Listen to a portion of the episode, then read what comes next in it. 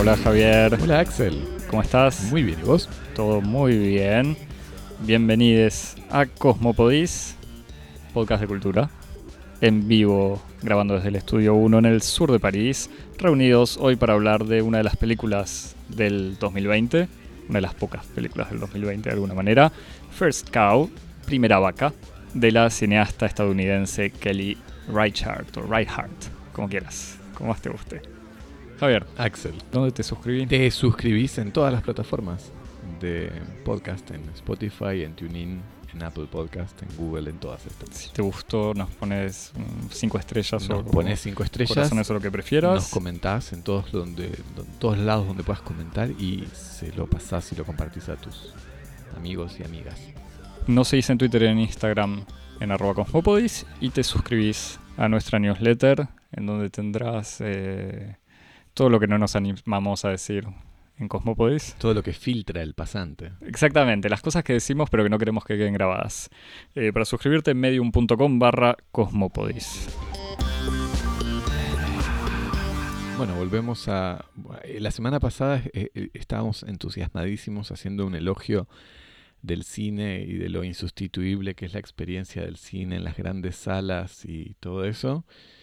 Y ahora volvemos al, planeta Tierra, a la triste realidad, este, para hablar de una película que sobre todo tuvo su, su circulación en, en las plataformas de streaming en el año máximo de la pandemia, que fue el año pasado, y que es esta película que se titula First Cow. Película, igual an- antes de que me cuentes un poco de qué habla la película, película que tuvo mucho éxito en la crítica durante la- el Festival de Cine de Berlín, de Berlín.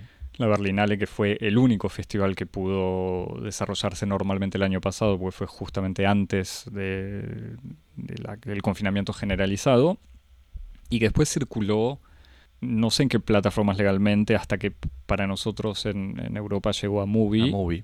Sabiendo que acaban o anunciaron hace poco que va a salir en cine acá. O sea, nosotros ya la habíamos visto eh, pero, y que tuvo una circulación pirata también. O sea, ya se consigue en internet desde hace tiempo. Así que no sé en qué otros, en otros países si va a salir en salas. Pero que el movie también estuvo presentada como el estreno del año o algo por Sí, como una, un- no sé cómo dice movie, pero una movie, producción movie. Claro. bueno, Javi, contame, ¿de qué, qué es esta película? Cuento de qué es y esta, directora. Bueno, nacida en Miami en 1964, instalada desde hace varios años en el estado rural de Oregon, Kelly Reichardt es una figura única del cine independiente estadounidense. A partir de relatos que interrogan el pasado y el presente de su país, el cine de Reichardt es un cuestionamiento permanente del sueño americano. Adaptación libre de la novela The Half-Life de Jonathan Raymond, First Cow, como decíamos, la primera vaca, cuenta la historia de dos hombres que forjan una amistad especial, tratando de ganarse la vida como pioneros en el oeste americano durante la primera mitad del siglo XIX. Cookie, un tímido cocinero nativo de Boston, y King Lu, un aventurero nacido en China, comienzan una empresa exitosa produciendo unas deliciosas tortas fritas gracias a un ingrediente secreto, la leche robada de la primera y única vaca de la región perteneciente a un rico comerciante. Axel, ¿qué pensamos de esta película, de este, de este western sutil, independiente? Esta película nos, eh, nos llegó, o escuchamos hablar de esta película desde hace desde que salió en Berlín y desde, sobre todo que a fin de año, a fin de año, o sea, en diciembre del 2020, salieron todas las listas de mejores películas del año. eh, y como la película no se había estrenado en cines, no habíamos, no habíamos podido ir a Berlín, pues estábamos muy ocupados. se escuchaba, o habíamos yo había seguido la existencia de esta película desde hace tiempo, así que cuando apareció en Movie eh, me pareció, me puse contento que la iba a poder ver. Eh, y es una película que es interesante, para resumirlo rápidamente, después trataremos de declinar un poco las ideas eh, y las reservas, eh, que es interesante porque toman el fondo a contrapelo los, los orígenes de Estados Unidos y del, del heroísmo americano, de esta idea de los pioneros, fundadores de una nueva nación, el destino manifiesto, todos esos temas que a vos en general te gustan. No, no te digo a vos, Javier, porque tengas un aprecio particular por Estados Unidos, sino que sé que, que, que te interesan este tipo de cuestiones. Pero es como vos decías. Las escatologías en general. pero, pero es en serio, pero es me parece que es un tema que ya comentaremos, pero en el fondo un cineasta, una cineasta que eh, interroga eh, los orígenes de su nación, aún más con los Estados Unidos, pero funciona para cualquier caso, de por sí es interesante, digamos. Después habrá maneras y maneras de, de hacerlo, pero cuestionar el mito americano, que es incluso si uno hace un ranking de mitos nacionales, Estados Unidos siempre gana por goleada. Entonces, como vos decías, es una especie de western que de western no tiene casi nada, salvo que se desarrolla en el oeste. Después sí eh, veremos algunos elementos. Pero entonces no es una, o casi no hay tiros, digamos, me parece que hay algunos tiros que se escuchan de fondo y no mucho más. No es necesariamente una historia de hombres valientes y de amor, es quizás la historia de hombres que se animan a hacer ciertas cosas porque no tienen muchas más opciones y que de todos modos, y no es un spoiler o, no es algo muy, muy, importante, tampoco sobreviven a eso. O sea, no sobreviven a su gesto de, si no valentía, aunque sea inconsciencia de buscavidas. Y si no sobreviven a esto, es quizás porque los orígenes de los Estados Unidos están marcados por la violencia, la injusticia, la brutalidad. Entonces, hacer un western, como vos decís, aunque a mí mm, yo entiendo la idea de decir es un western, pero no me convence. Podemos detenernos, Dale. Si, no te molesta, podemos detenernos un instante ahí. Yo no, no, no soy un gran, no soy un gran conocedor del género. Yo todo lo que sé es de Volver al Futuro 3. Bueno, algo es algo. sé que Clint Eastwood es Sé que de todos modos, siendo que las películas de género proliferan y parece como si no existieran películas en el mundo que no se, sino películas de género.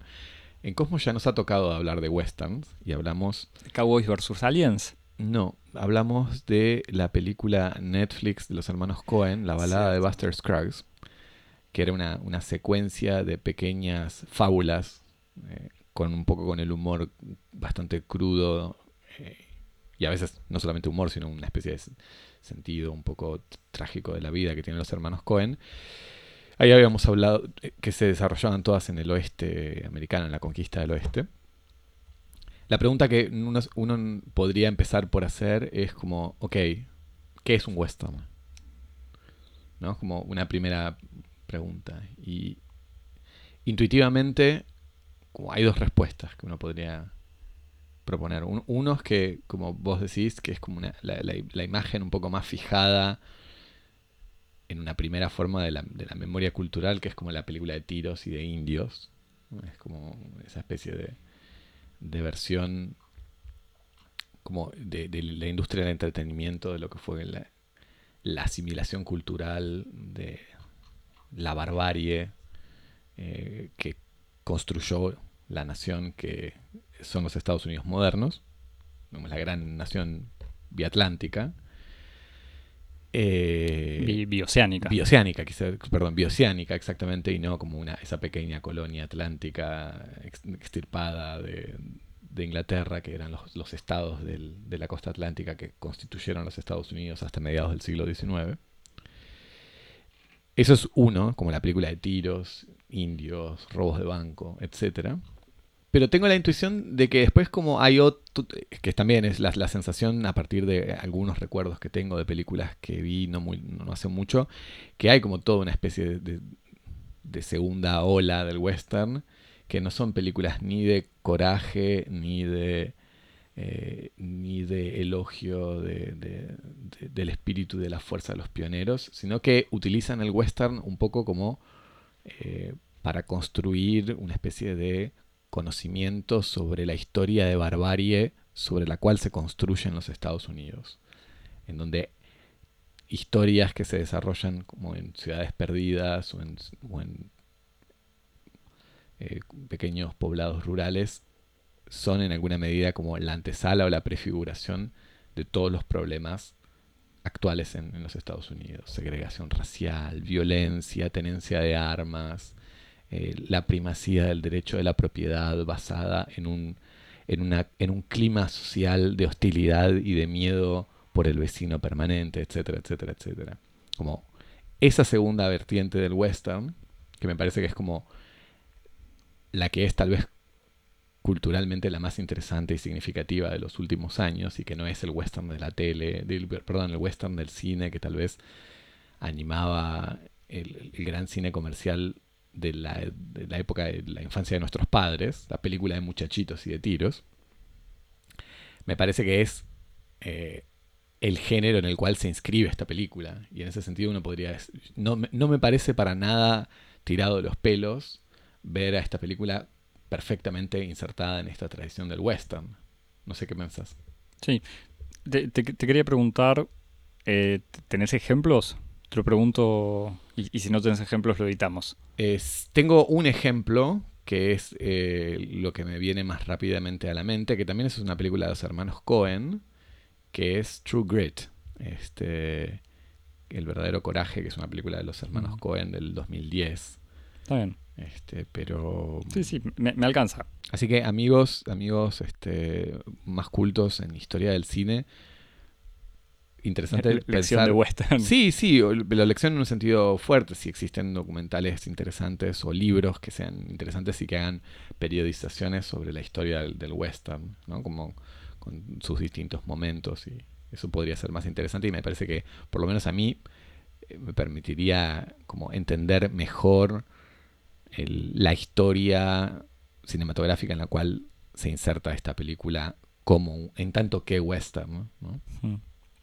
Lo, que te quería decir está bien, está la cuestión del heroísmo, pero también se puede, si uno retoma el cliché del western, está siempre esta idea de una especie de lucha entre el bien y el mal, ley y el orden contra injusticia y anarquía, o que, que no se traduce necesariamente como ley del Estado, sino incluso el individuo, el justiciero individual que lucha por la justicia contra lo que puede llegar a ser un orden injusto. Siempre está esta idea del sheriff eh, corrupto, obviamente los ladrones que raptan a la chica y ese tipo de cosas. Yo no estoy tan seguro de eso que decís, de que como el western, o por lo menos una cierta tradición del western que lo, constituye como un constructor de mitologías, eficaz y duradero, eh, esté basado sobre esta idea de la separación entre el bien y el mal.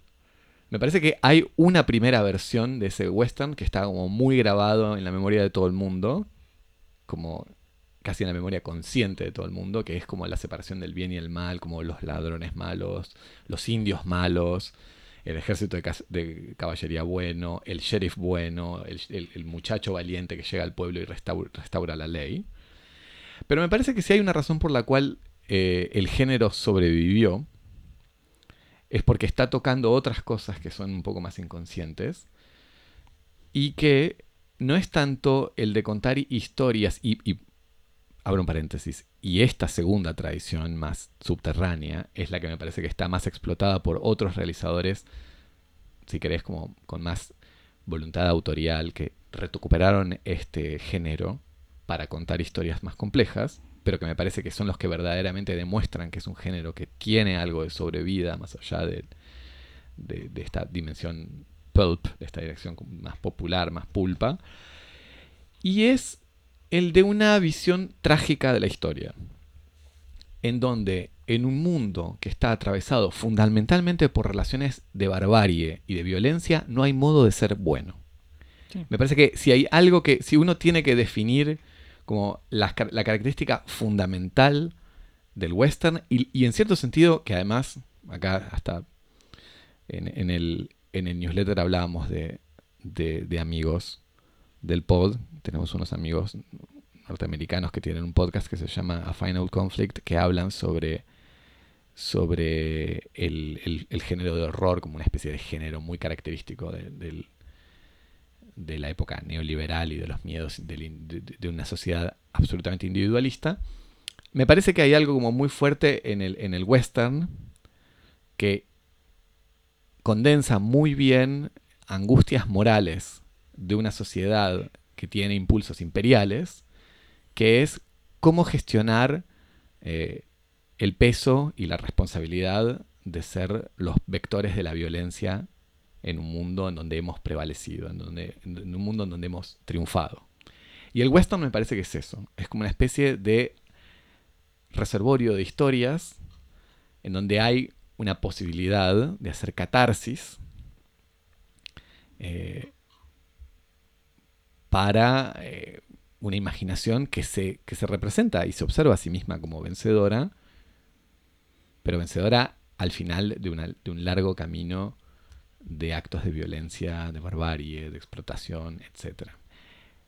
Me parece que esa tradición del western es la tradición en la cual se inserta, por ejemplo, First Cow.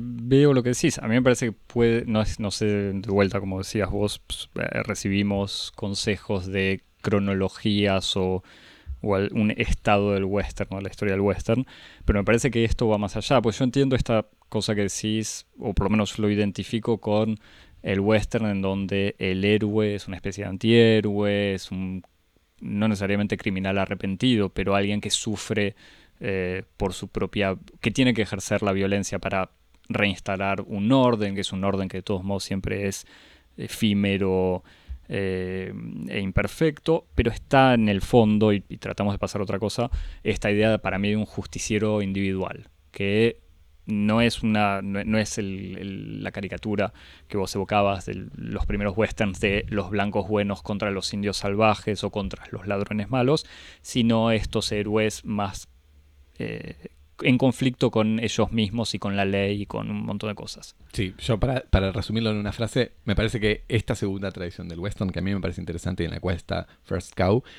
es, podría resumirse en la frase de que nadie sobrevive al proceso barbárico de la civilización, ni siquiera los vencedores.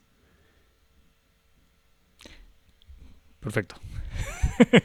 Igualmente, en donde, por eso te decía que quizás no es un western de esto, es que este no es un western de pistoleros, si querés.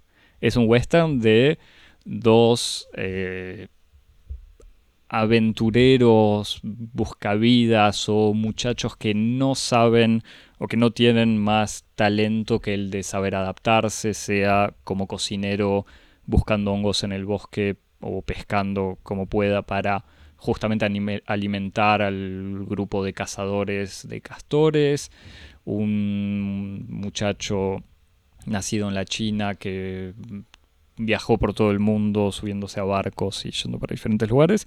Y como decíamos desde la introducción, este cookie, eh, con la ayuda del otro que es un poquito más, más vivo, empiezan a robar leche y empiezan a producir unos, eh, unos buñuelitos fritos gracias, que gracias a esta leche son deliciosos y únicos y, aportan como una especie de, de, gusto y no sé si refinamiento, pero por lo menos placer gastronómico en esta pequeña escala en este espacio de semi-barbarie de la avanzada de la civilización, como decías.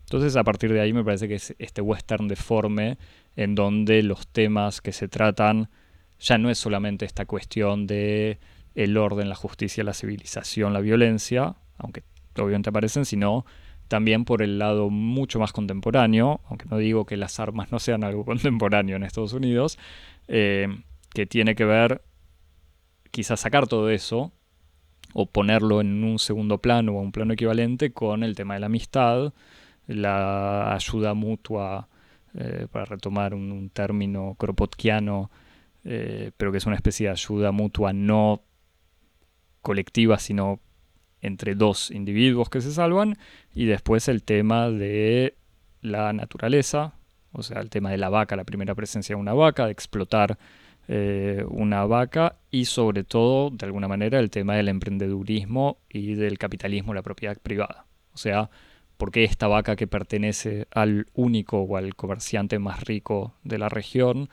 eh, esta vaca la explota solo él y los que intentan aprovechar esta presencia terminan sufriendo. Después están, sobre todo King Lu, eh, está constantemente imaginando posibilidades de lo que se podría llegar a hacer con el dinero que ganan, de dónde instalarse para que sea rentable, que si llega otra vaca no van a poder seguir vendiendo estos eh, buñuelos al mismo precio y todo este tipo de cosas. El...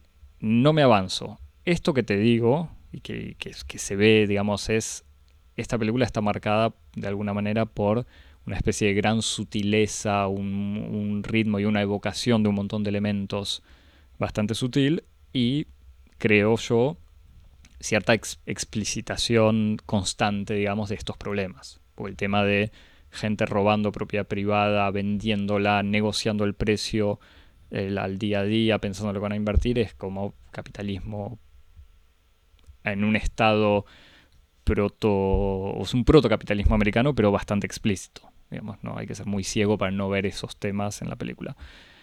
Entonces una película me parece que barre un montón de temáticas de manera, no quiero decir eh, ni rica ni interesante, ni superficial, pero que me parece que tiene como una tensión que va en los dos lados. Mm. Como una película que propone esto y de vuelta, entre los, los elementos que están está el tema del supuesto heroísmo de los pioneros, está el tema de la violencia a la que están confrontados y esta situación que el cocinero Cookie... Sí, pero por ejemplo, con respecto a eso, ¿dónde vos ves, digamos, restituyo ultra rápidamente para que se entienda de qué estamos hablando?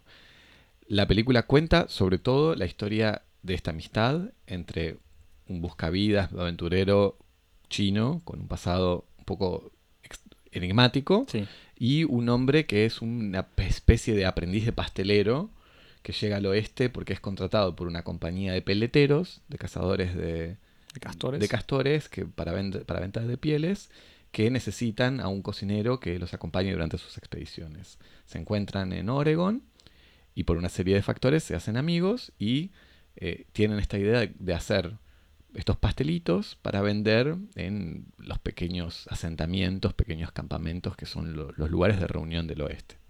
Y bueno, está esta historia de que los pastelitos los hacen con esta leche de la vaca, etc. Esto es un poco el, marco general en el cual se desarrolla la película.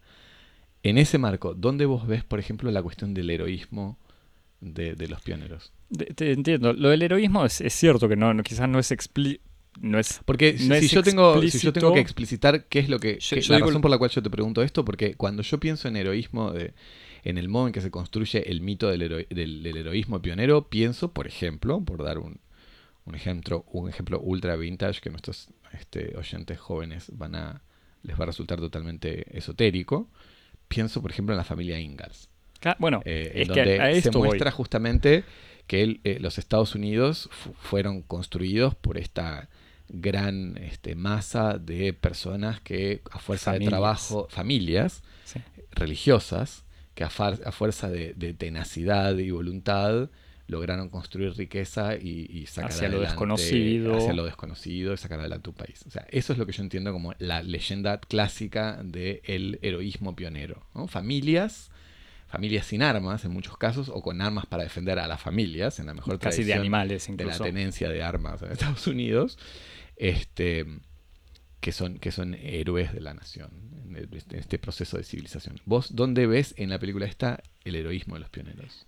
Justamente, me parece que lo, el, tema está por su omisión. Me parece que es frente a este, esta tradición del, de los pioneros americanos en su caravana, luchando contra todas las amenazas, que sean indios o animales salvajes o bandidos, eh, fundando además la familia Ingalls es como el, el, cliché más absoluto, pero esta cuestión incluso una familia, el papá bueno y fuerte, la mamá cariñosa y los hijos que son el futuro de la nación, acá no hay ni familias, ni, ni, caravanas, ni coraje. O sea, son hordas casi de salvajes que matan animales y los venden. Pero un poco más que eso. Yo diría que, porque si fueran hordas de salvajes sería como muy fácil tener una relación de exterioridad. Decir, bueno, esto es algo que es ajeno a nosotros. Me parece que es el, clima en el cual se desarrolla y, del cual participan los personajes de este universo, de esta película específicamente, pero de otras películas western, es un clima de miedo hacia el otro, precariedad y oportunismo. Como esas son las tres características que yo diría definen al pionero en este tipo de western dark, si querés, como de tipo de, de, western oscuro, de western este sí, cínico, como quieras llamarlo. Son personajes que son personajes que tienen miedo permanentemente y en muchos casos el Pero porque viven, me parece, en una amenaza permanente por esta, este medio ambiente humano en el que están. Bueno, donde- por eso, pero por eso a eso me refiero, como que hay un clima permanente de, de- de miedo y de hostilidad, precariedad y, eh, y oportunismo.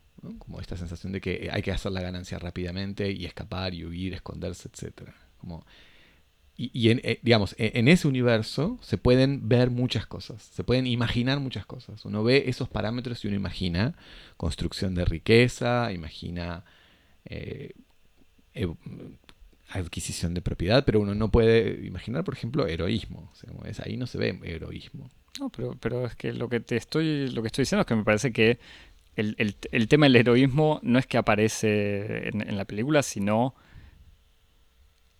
Que es este anti deconstrucción- claro, es una me parece que es una construcción justamente. abandona radicalmente el heroísmo, sí, sí. seguro. Sí, sí, sí, No, sí. no, era, era eso, Está estamos de acuerdo, incluso me, me gustó claro. tu, esta presentación que hiciste de la película. De hecho, me es gustaría en el hacer, fondo lo interesante. recordar una cosa. La película, para, para, para mostrar hasta qué punto esto no es necesario extraerlo a través de una búsqueda muy profunda. La película empieza con un epígrafe de unos versos de William Blake que dice eh, que dice para el nido, pa- para el ave el nido, para la araña la tela, la tela de araña, para el hombre la amistad.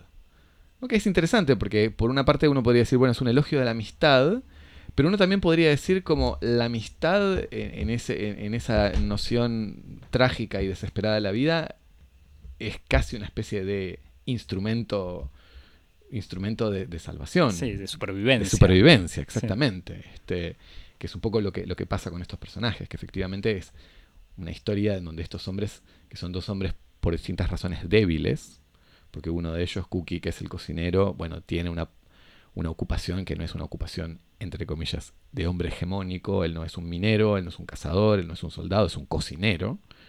Este, y tiene un temperamento un poco tímido, este, es un hombre débil, que está permanentemente asediado por amenazas de todo tipo, se asocia a este otro hombre que es un, que es un chino y entonces por lo tanto es como un- un- una figura subalterna en este universo y, este, y que tiene un montón de desventajas y juntos se, se reúnen, como es una especie de unión de los desesperados, de una unión de los une el espanto, no el amor, para sobrevivir.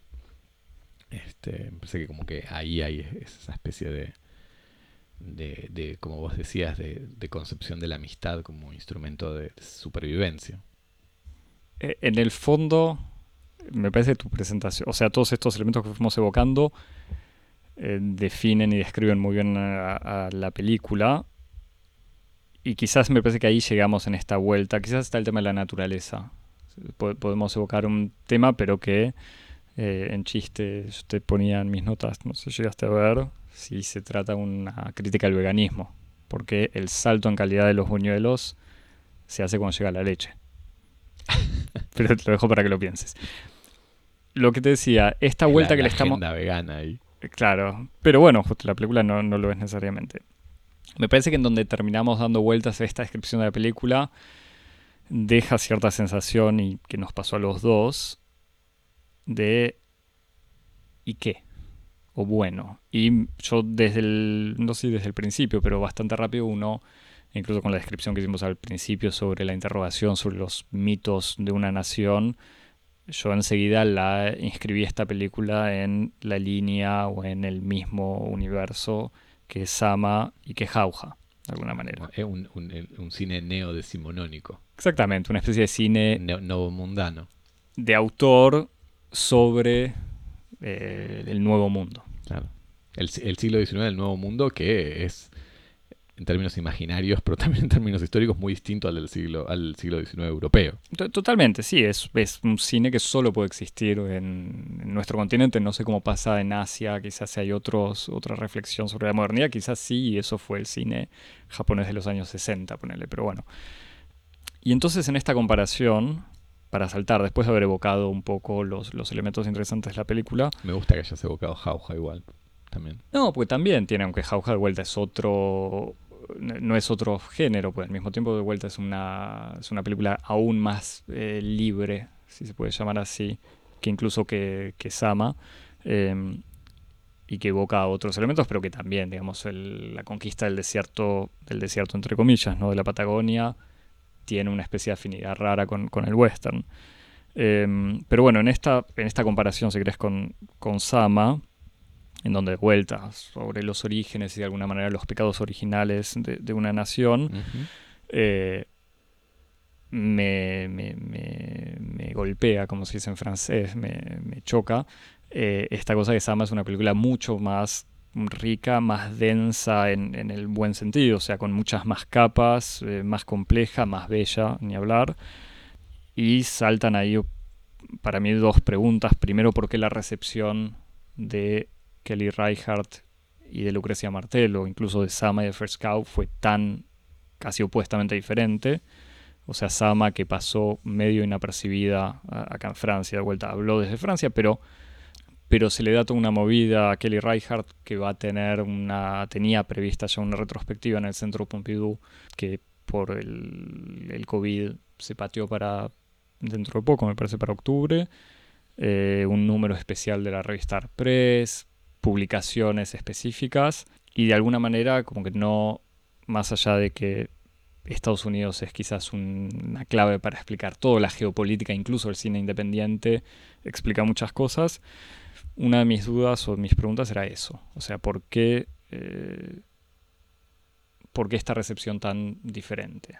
Yo tenía dos pistas, o sea, ni, hablar de, de, que quizás fue una de las pocas películas que, se vieron el año pasado, o sea, no es, para quitarle méritos, también porque una producción me parece como Sama, o sea, una producción bastante eh, impresionante y bien lograda y donde incluso lo bien logrado de la imagen absolutamente eh, bella para decirlo de alguna manera, los, la reconstrucción de época bien lograda, incluso este clima que, aparece en la película, del, calor de los animales y esas presencias, eh, no tiene nada que ver con esta, pero me parece porque es una película que solo funciona, First Cow, desde el cine independiente. O sea, desde un cine en donde la economía de, medios y de producción es eh, una clave para para, para entender la película. E, evoco algo que no, evocamos antes, la película empieza en el presente, digamos. Es una chica que está en el bosque con su perro y el perro encuentra dos esqueletos. O encuentra algo y ella excava y aparecen dos esqueletos. Se ve también en una escena un, barco de carga, me parece, circulando por un río. Y una especie de corte sin, sin ningún tipo de transición a eh, Cookie buscando hongos o recogiendo hongos en, el pasado. Pero bueno, es esa conexión, además de que la conexión con el presente es medio explícita, pero es que la historia hace suponer que es el esqueleto de, los, de estos dos amigos que son que mueren en el bosque al final de toda una serie de peripecias. Exactamente, sí, que uno termina suponiendo. No sé, quizás era una referencia a Lost, pero nunca lo sabremos. Ah, eso también, eso me sorprendió cuando me dijiste. Era una metáfora del purgatorio, quizás Estados Unidos. No, pero bueno, este, esta comparación con Sama me dejaba perplejo sobre la...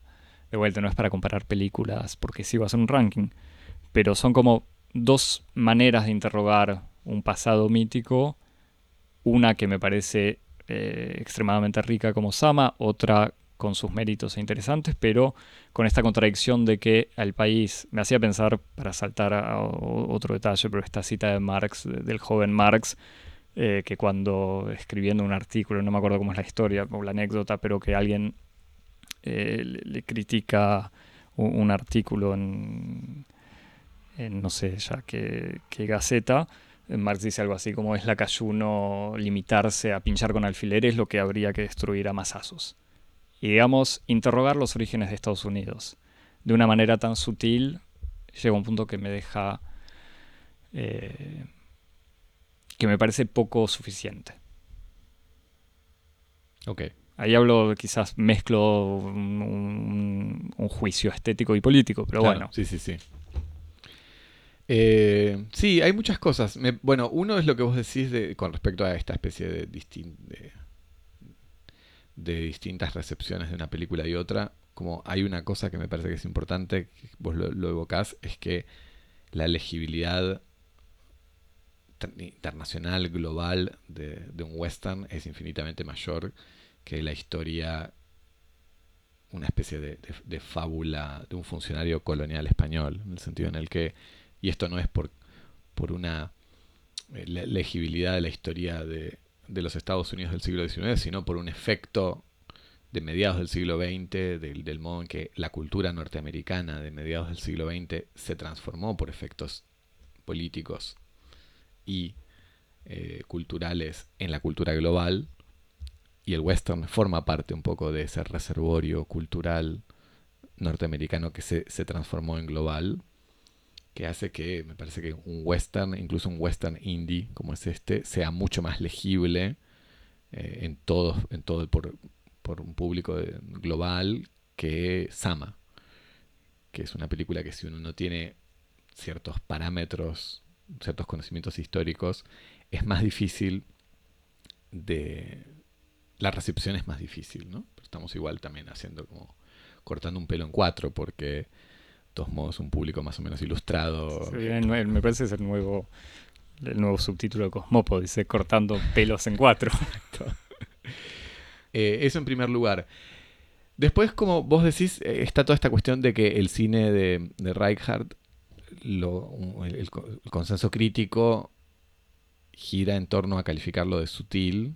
Me parece que hay muchos elementos que tienen que ver con la sutileza, con la idea de asociar la sutileza a un minimalismo formal, ¿no? Como son películas que tienen, como vos decís, settings muy, muy sencillos, no tienen música, este, no tienen banda de sonido, una banda de sonido. Sí, tiene, una muy indie también. Exacto. Muy bonita. Minimalista y, y toda una serie de recursos que lo alejan de la gran tradición del espectáculo melodramático norteamericano y entonces asociarse a convenciones estéticas del cine de autor ya transforma una película norteamericana en una película sutil, con una comprensión muy específica de lo que significa la palabra sutil en ese contexto.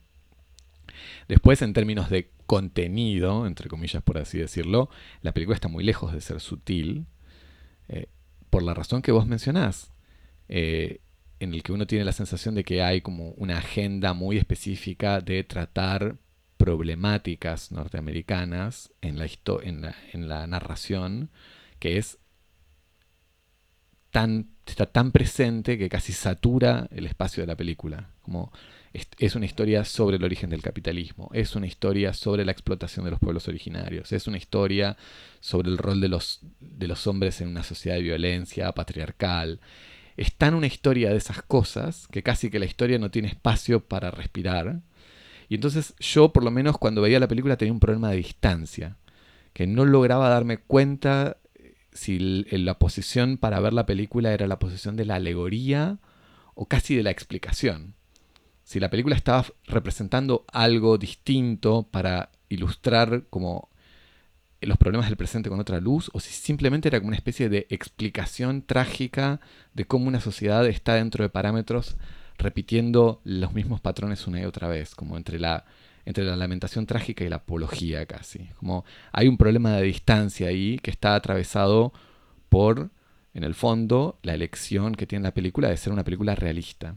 Y aquí es donde me, parece que es interesante hacer la comparación con Jauja y con Sama, que son dos películas que eh, no pueden ser, no, se reducen, no están saturadas en eh, la consideración de la, como de la genealogía, de la arqueología, de, la mitología revisionista, porque no son películas realistas en un sentido sencillo de la palabra, y que tienen como estas especies de líneas de fuga, en donde la historia va hacia otros lugares, y ahí es donde la película respira, y en cierto sentido se transforman en películas más poderosas, se transforman en verdaderas obras de arte, en donde incluso hasta podrían interrogar mejor nuestras inquietudes del presente, liberándose de, esa, de ese yugo ideológico que es el de repetir lo que ya sabemos para ir hacia donde, a un espacio en donde no sabemos, en donde tenemos, nos falta el lenguaje nos faltan las imágenes para poder entenderlo.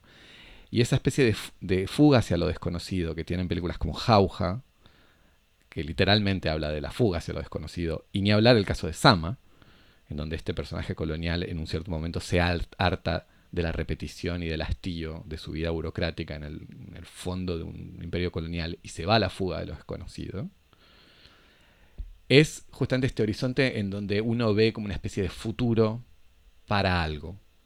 Ya no sé si para un país, una imaginación de un país, o, o el arte, o qué, pero hay un futuro ahí. Son películas que respiran. Mientras que estas otras películas que están como encadenadas a ciertos parámetros estéticos e ideológicos, uno tiene la sensación de que están quietas. Están como trabadas, trabadas en algo. Y entonces eso es como una cosa que a mí me, llamó la atención en, los modos, en el fondo, radicalmente distinto en el que funcionan, por ejemplo, Sama y First Cow, siendo dos películas que uno podría decir, como decías, dos ficciones nuevo mundanas del siglo XIX del ah, cine. Para, para ser históricamente correcto, Sama es del siglo XVIII. El siglo XVIII, exactamente. Pero bueno. Este, y, pero bueno, sí, podría haber sido también 1805, 1806. Este, y mm, con dos realizadoras de la escena independiente, de autor, etcétera, y son dos películas que en el fondo son dos películas que encarnan imaginaciones políticas y estéticas totalmente distintas, ¿no?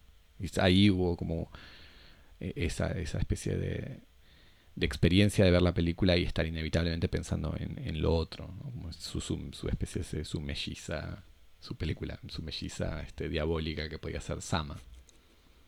Me encanta, me encanta la melliza diabólica. Eh, ¿Algo para agregar, Javier, sobre la película? ¿Algo para recomendar? ¿Algo para...? No, más, más bien lo contrario. Voy a pido un servicio a la comunidad. Viste que todos los manuales de marketing me han dicho que uno tiene que hacer un call to action. Llamar a, la gente a que haga algo. Pero esta vez yo lo hago sinceramente. No lo hicimos. ¿Cuánto hace? Llevamos como cientos de episodios. Nunca hicimos esto. Pero esta vez sí lo voy a hacer, pero por, curiosidad eh, auténtica. Si alguno de nuestros oyentes, oyentes son verdaderos conocedores del género, del western, y conocen algún este, trabajo interesante de síntesis documental que pueda hacer en, formato de, documental o de libro, me interesaría, me interesaría leer sobre eso. Así que no voy a recomendar nada, voy a pedir que me recomienden. Yo, iba, iba, a hacer un chiste, pero confío en el público de Cosmopodis. Eh, yo tengo cosas, cosas para recomendar que son que no te van a informar sobre el mundo del western. O sí. Primera es una autorrecomendación. Me acordé pensando en Oregon y tratando de informarme un poco sobre este estado me acordé de un gran hito de la historia de Oregon, que es la presencia de Hoyo y el documental de Netflix Wild Wild Country, que habíamos, no, no, recomiendo la serie documental, sino nuestro episodio sobre este documental en, el que fue el T01E14, o sea, el episodio 14 de la primera temporada, llamado La Iniciativa Karma, que era un guiño a Lost, que evoqué hace un rato, así que puedo recomendar aunque sea las primeras cuatro temporadas de Lost.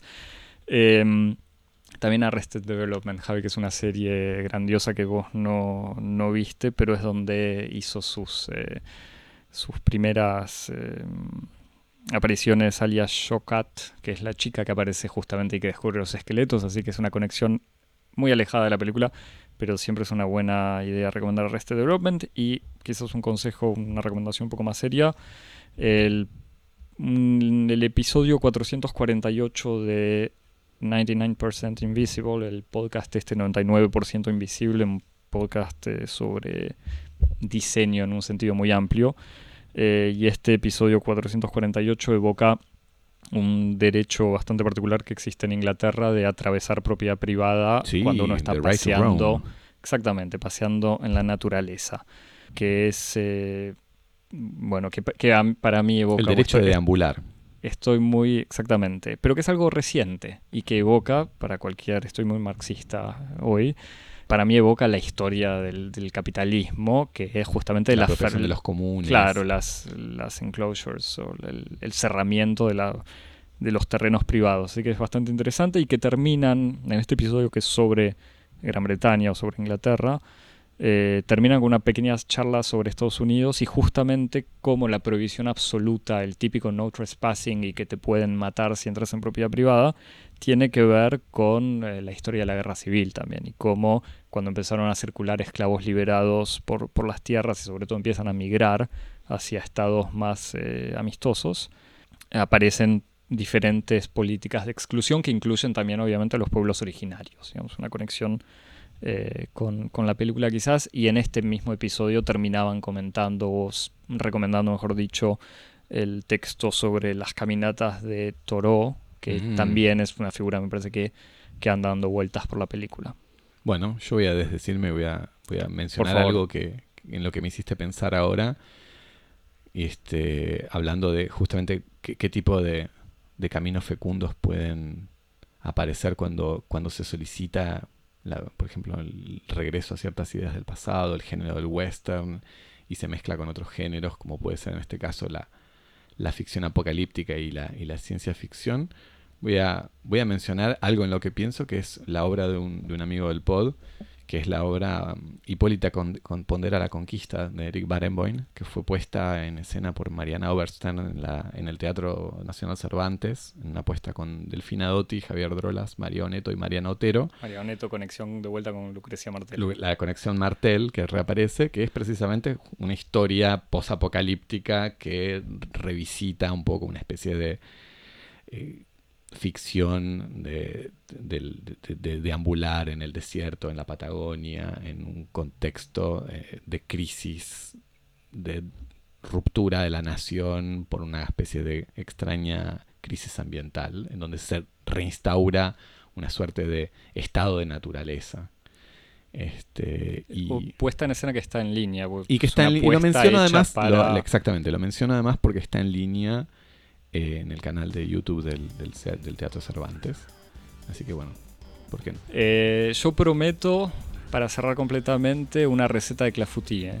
La Ah, película tiene un gran momento que es cuando este sí, rico yo- yo comerciante que- promete, Yo, yo pensé, le, promete no, le, le pide un clafoutis Pensaba al... en vos que sos un gran este, preparador de clafouti. Así que para la newsletter sale. Pero no con arándanos.